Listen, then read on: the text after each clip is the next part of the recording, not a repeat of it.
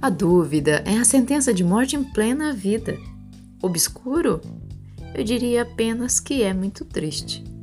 Enquanto trabalhei em uma indústria do ramo de confecção, encontrei pessoas que apenas sobreviviam e suas mentes se encontravam fechadas para o aprendizado.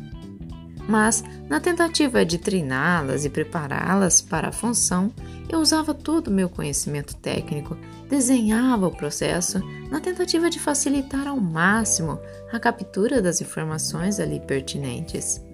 Mas vi em alguns seres a incapacidade de aprender. Lembro-me de dois casos que me entristeceram naquela realidade. Uma certa moça, nova, de boa aparência e com toda a vida a desbravar, iniciou o treinamento pela manhã eu, empenhada em transmitir tudo o que sabia, consegui fazer com que ela realizasse com êxito alguns processos, mas sua limitação emocional a fez desistir ao meio-dia. Um outro caso foi de uma mulher já com cerca de 45 anos ou mais. Demorou sim a entender um dos processos da costura do boné. Insisti, pois não é todo mundo que consegue na primeira vez. Demanda habilidades a serem treinadas e desenvolvidas ali. Eu já havia notado a sua evolução. Foi então que ela soltou pela boca uma frase que chegou aos meus ouvidos, revelando o quanto o ser humano pode ser vazio e triste. Ela disse: Isso é a morte, referindo-se a um simples aplicar de tal aviamento. Essa frase me causou um enjoo naquele instante pois se de algo tão pequeno ela tinha um julgamento tão infeliz, quem dirá de algo que realmente seja triste, árduo? Eu, que perdera uma irmã alguns anos antes, sentia a mesma tristeza do luto ali. Percebi que aquela alma em minha frente já estava morta. E toda vez que me recordo deste fato, Sinto o desejo de viver aprendendo, enfrentando tudo, fazendo a escolha de superar cada obstáculo, entendendo que não estou sozinha quando escolho vencer.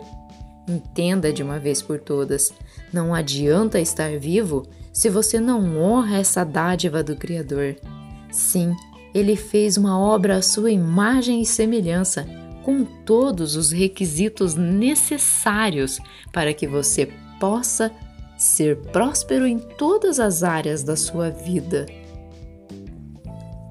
No entanto, se você escolhe se menosprezar, se achar incapaz, desistir ao primeiro fracasso, se fazer de vítima, você está desagradando a Deus e jogando fora um projeto já abençoado para o sucesso.